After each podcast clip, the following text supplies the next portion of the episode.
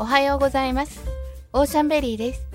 この番組はシルバーガールの私てんちゃんが日々思うことを自室のクローゼットであれこれオーシャンベリーおしゃべりします。先日お便りいただいたカズボーズさんにですね社名の由来のお話が面白かったですっていう言葉を添えていただいて嬉しいです。なんかね正解があるかどうかわからないまま喋ってるんですよ。いいんかな？悪いんかな？おもろいんかな？面白ないんかな？いや自分で喋ってたら面白いんかもとか面白いやろなっていう予想のもと喋ってるんですけどそれがほんまにね縁が悪いか面白くないのかどうかっていうのはもうほんまこれ一人でやってるとね誰か一緒に相方などいる方はいいですよね。なんか今日は面白ないななんてね言ってもらえると羨ましいなって思います。もう何から何まで一人でやってるので不安がいっぱい。そうなんです。それであのカズボーズさんに教えてもらった社名の由来とか商品名の由来とか他にもねすごい面白いのいっぱいあったりとか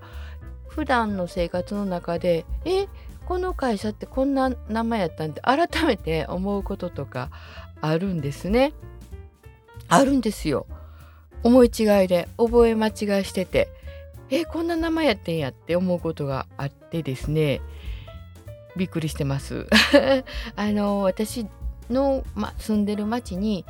ビッグカメラっていうのがあってどこのお店もそうだと思うんですけどポイント制になっているとこ多いでしょ今ね。どうせだったらまあね家電やったら万超えるもんも多いので、まあ、同じとこで買ってでポイント貯めて、まあ、乾電池とかちょっとしたものをこう今度そのポイントで買うともらえるみたいな気持ちになるじゃないですかなので同じ店で買うことにしてるんですけど私ビッグカメラさんで買ってるんですで今ビッグって発音してますけど確かに看板も BIC って書いてあったんですけど私ずっとビッグビッグビッグ ビッグビッグビッグビッグカメラやと思ってたんですよ。ビッグなんですね。あれ? C やって思ってあまあねあの特にお叱りを受けることもなく人に指摘を受けることもなくねなんか知らないまま来ちゃったんですけどこのビッグカメラさんってね大きいカメラかなってなんとなく勝手に思ってたんですけどビッグじゃなくてビッグなんですってでビッグの大きいとちょっと意味が違ってビッグの方には外見だけじゃなくて中身も大きいっていう意味が含まれてるんですね。ビッグはインドネシアなどで使われてる英語の、まあ、ビッグが語源になってるスラングですね。何て言うんですか？大きさ以外にも偉大なとかねそういう意味も込められてるそうでビッグカメラの創業者の新井さんという方がインドネシアのバリ島を訪れた際に現地の子どもたちがビッグっていう単語を使っていたことでひらめいたそうです。それで社名をよしビッグにしよう大きいだけじゃなくて偉大とか中身も大きいことにしようとそういうこのビッグっていう単語を気に入って作ったそうですね。ビッグっていうのが私あのカメラ屋さんっていうか、まあ、電気屋さんっていうよりも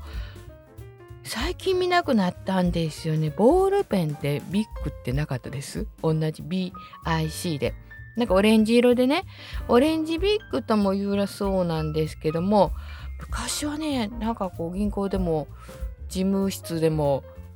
ペン立てにね1本2本絶対入ってたんですけど最近ちょっとほんと見なくなりました。こっちのビッグはフランスのメーカーらしいですね。えー、そうなんや。こっちは1945年にマルセル・ビッグさんが創業したからビッグ。現代もビッグ一族が経営されてて今の社長さんブリューのビッグさんなので大きいとか偉大とか関係なくて名字から来てるみたいです。会社名ってねまあいろいろありますけどもビッグカメラはアルファベットですよね。そして、まあ、漢字のところももちろんありますしひらがなだけでも大丈夫ですしカタカナも大丈夫ですよね。好きな名前を付けることができるんですけども記号ってあるじゃないですかこう文章ってねひらがなカタカナだけじゃなくて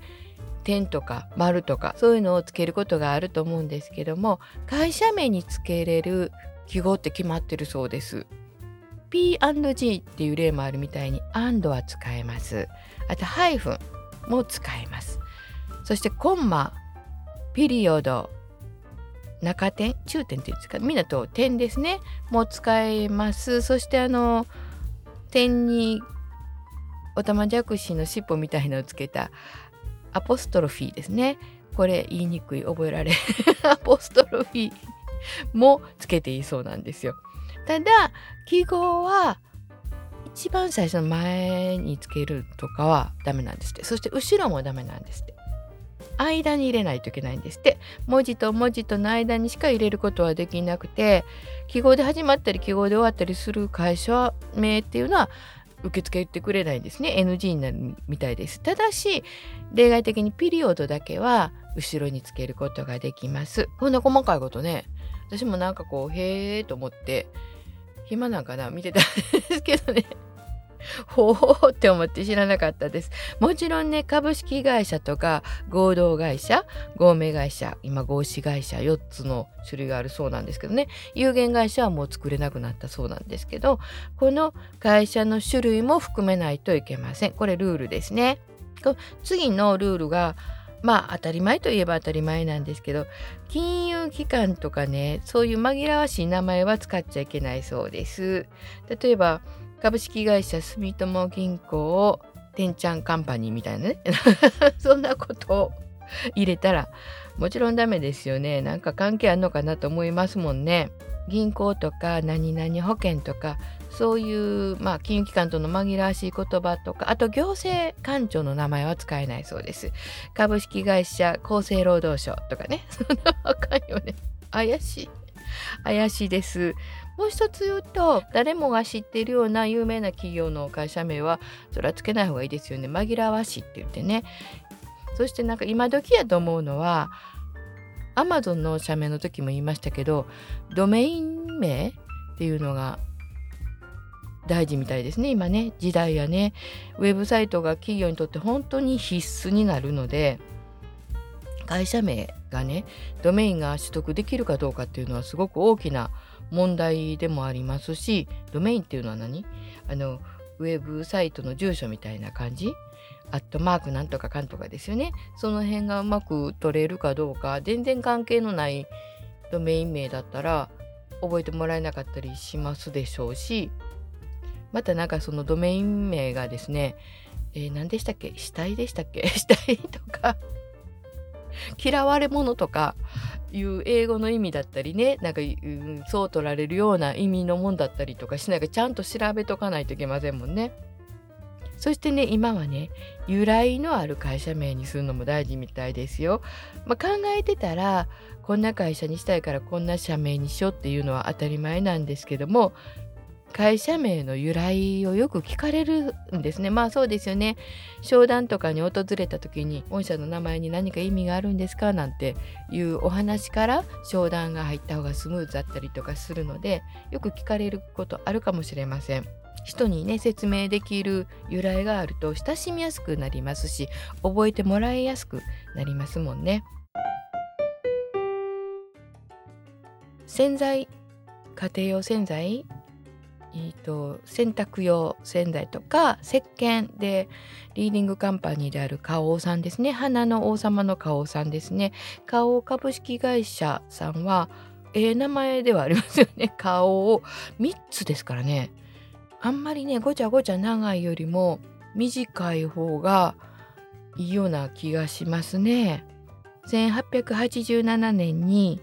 永瀬さんっていう方が創業した洋装っていうか洋小物店。その時代小物店なんですね。雑貨屋さんと言いますか。おしゃれ雑貨ですかね。今で言うと。3年後の1890年には顔石鹸石鹸を製造販売するにあたってその頃は顔も洗える高品質の国産石鹸を作ろうという思いがあったそうなんですね。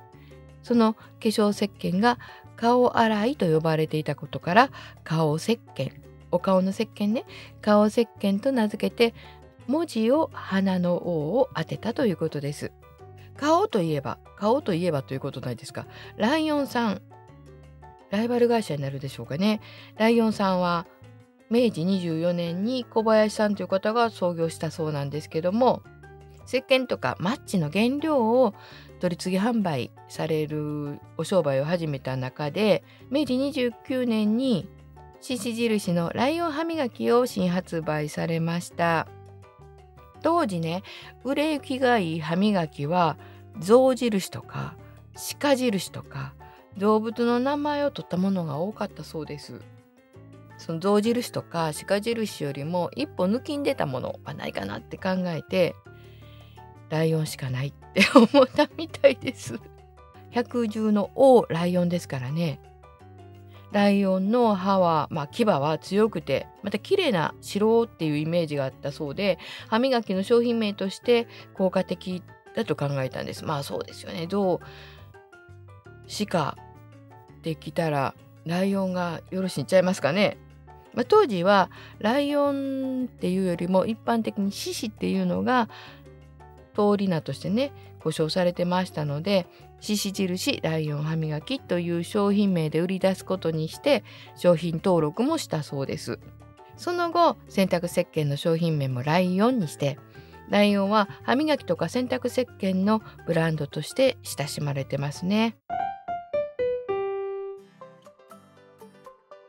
もう一つなんか意外だったのが DHC っていう会社なんですね。DHC ってまあ、女性に親しみがある会社っていうかブランドですね。化粧品とかあとサプリメント健康食品ですね。そういうのがいっぱい売ってるメーカーなんですけどもそもそも DHC って何の略かっていうと大学翻訳センターっ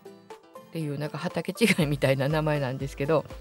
その大学のだ大学のだ大学翻訳センターの頭文字を取って DHC だそうです。設立当時の社名は大学翻訳センターっていう社名だったそうです。本当に翻訳とか通訳をする会社だったんですね。